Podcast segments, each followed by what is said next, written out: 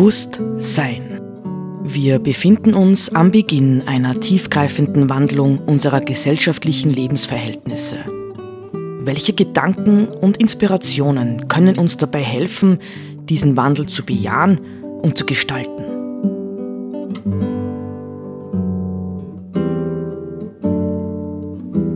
Eine Sendung von Roland Steidl.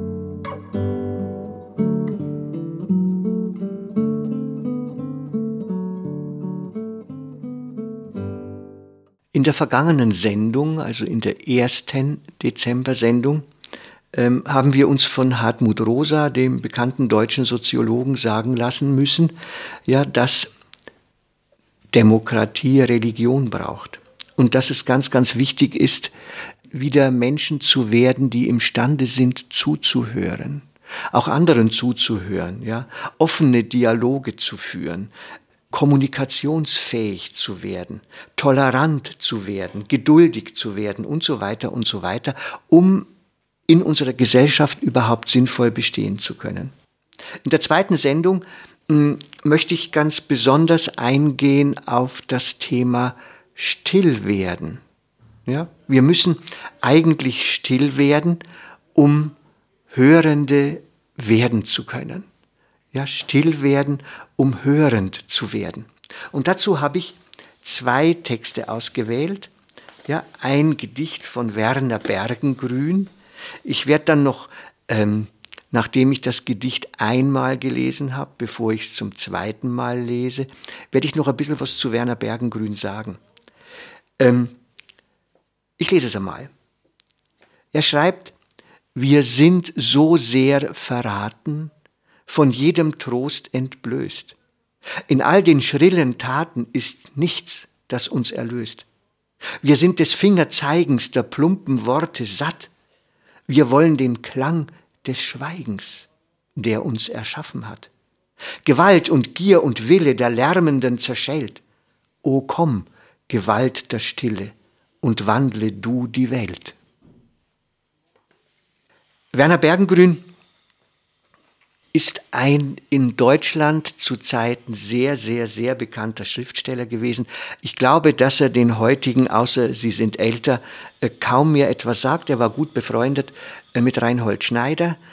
Ähm, die beiden sind Zeitgenossen und er gehörte genau wie Schneider zu denjenigen, die während des Naziregimes in Deutschland geblieben sind und in ihrem schriftstellerischen Tun ja ganz bewusst hinter ihren Motiven, ob's Gedicht, ob's Roman ist, eigentlich Kritik am System geübt haben.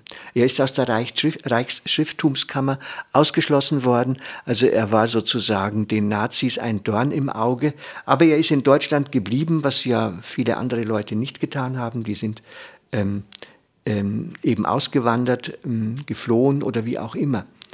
Äh, dieses Gedicht, ja, dürfte in dieser Zeit entstanden sein. Aber ich glaube, hm, das entwertet es nicht im Blick auf unsere Zeit. Als ich es gelesen habe, habe ich gedacht, äh, das könnte ich eigentlich genauso für die heutige Zeit auch hernehmen. Und deswegen bin ich dafür, also äh, dieses Gedicht noch einmal zu hören. Ich werde es noch einmal lesen und dann vielleicht an ein paar Punkten ähm, doch genauer hinzuschauen. Noch einmal Werner Bergengrün. Übrigens 1892 bis 1964 hat er gelebt. Wir sind so sehr verraten, von jedem Trost entblößt, in all den schrillen Taten ist nichts, das uns erlöst. Wir sind des Fingerzeigens, der plumpen Worte satt, wir wollen den Klang des Schweigens, der uns erschaffen hat. Gewalt und Gier und Wille der Lärmenden zerschellt. O komm, Gewalt der Stille und wandle du die Welt. Ich denke, das sind sehr bemerkenswerte Überlegungen. Sind nicht auch wir heute in der multiplen Krise, in der wir uns befinden, von der ich äh, im Lauf der letzten acht Monate, seitdem es die Sendung Bewusstsein gibt, auch immer wieder gesprochen habe, sind nicht auch wir, fühlen nicht auch wir uns im Grunde genommen in mancher Hinsicht verraten. von jedem Trost entblößt, nicht? Wenn ich denke an die äh, letzte Generation, die jungen Leute, die sich auf Flughäfen und Autostraßen festkleben, weil sie sagen, ansonsten bringt nichts mehr etwas, ja, außer der knallharte Protest, die knallharte Störung der Abläufe, in denen wir drin sind und in denen es ja bisher noch ganz, ganz wenig, nur ganz, ganz wenig Hinweise darauf gibt, dass wir wirklich bereit sind, etwas zu ändern. Nicht? Wir reden zwar ständig von Aktivität, von, ja, hier haben wir es nicht, all den schrillen Taten, was wieder alles beschlossen worden ist und wir stehen, wir drehen äh, auf E-Motoren und sonstige Dinge. Das halte ich für schrille Taten, die uns darüber hinwegtäuschen sollen, dass wir im Grunde genommen nicht bereit sind, uns letztlich wirklich zu verändern. Ja, das ähm, würde ich mal so als These in den Raum stellen. Wir mh, hm, beschäftigen uns mit oberflächlichen Dingen, die uns letztendlich noch vergleichsweise wenig kosten. Nicht? Und dann sagt er jetzt äh, in, in der zweiten Strophe, wir wollen den Klang des Schweigens, der uns erschaffen hat. Nicht also das Schweigen ist eine Qualität, die kreativ ist. Das Schweigen ist kreativ, vielleicht viel kreativer als all unsere Handlungsimpulse. Nicht das wollen wir, dieses Projekt, ja diese Pläne, sondern gehen wir doch erst einmal ins Schweigen, ja, das uns erschaffen hat und möglicherweise entpuppt sich eben aus diesem Schweigen her eine ganz, ganz andere Kreativität als die, auf die wir sozusagen daran gewohnt, dass eigentlich ähm, die Technik uns hilft, ja, dass wir aus dieser Falle, ja, aus der Technologiefalle, dass wir aus der herausfinden und andere Dimensionen entdecken, in denen es um Veränderung geht. Gewalt und Gier und Wille der Lärmenden zerschellt, o komm, Gewalt der Stille und wandle du die Welt. Ja? Also hier gibt's eine Kraft, eine Institution, wie immer man das nennen will. Manche Leute würden wahrscheinlich sagen, und ich denke, ähm, Bergengrün wird das auch im Hintergrund sehen, es könnte eine göttliche Kraft sein. Aber wir müssen uns dieser Dimension der Gewalt, der Stille, wir müssen uns ihr zuwenden. Wir müssen uns ihr öffnen. Wir müssen ihre Erfahrung suchen, nicht damit sie überhaupt wirken kann. Ein zweiter Text. Ähm, uralt, ja. Sören Kierkegaard 1813 bis 55. Kein Gedicht, mehr eine Art Tagebucheintragung. Da sagt er, als mein Gebet immer andächtiger und innerlicher wurde, da hatte ich immer weniger und weniger zu sagen. Zuletzt wurde ich ganz still. Ich wurde, was womöglich noch ein größerer Gegensatz zum Reden ist. Ich wurde ein Hörer. Ich meinte erst, beten sei reden. Ich lernte aber, dass beten nicht bloß Schweigen ist, sondern hören. So ist es. Beten heißt nicht sich selbst reden hören.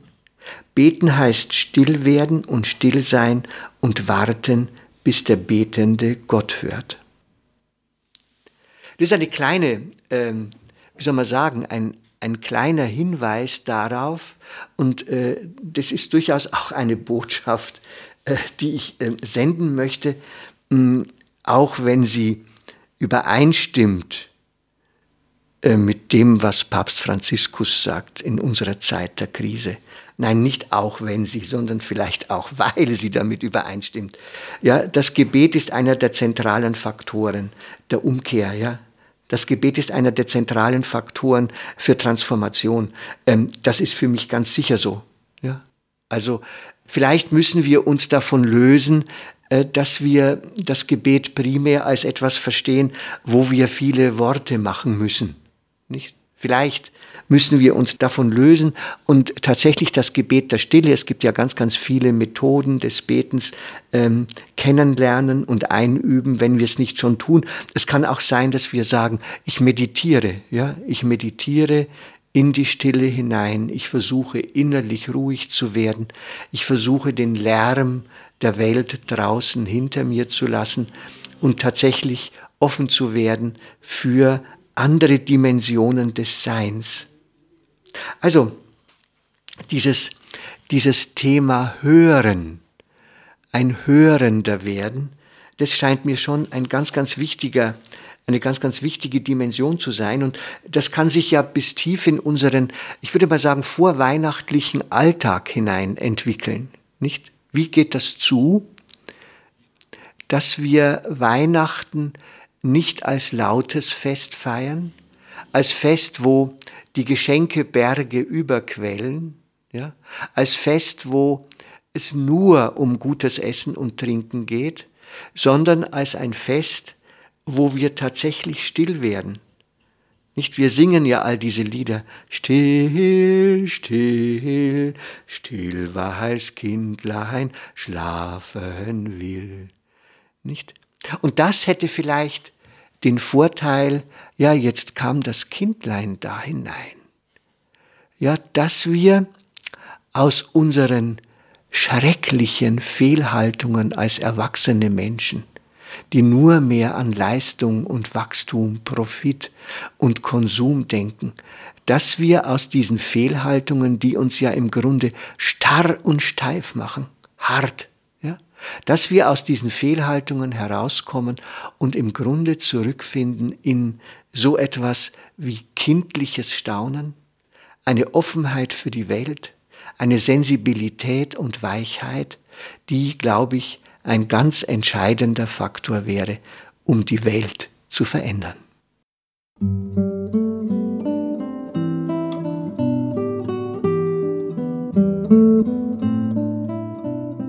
Sie hörten Bewusst Sein.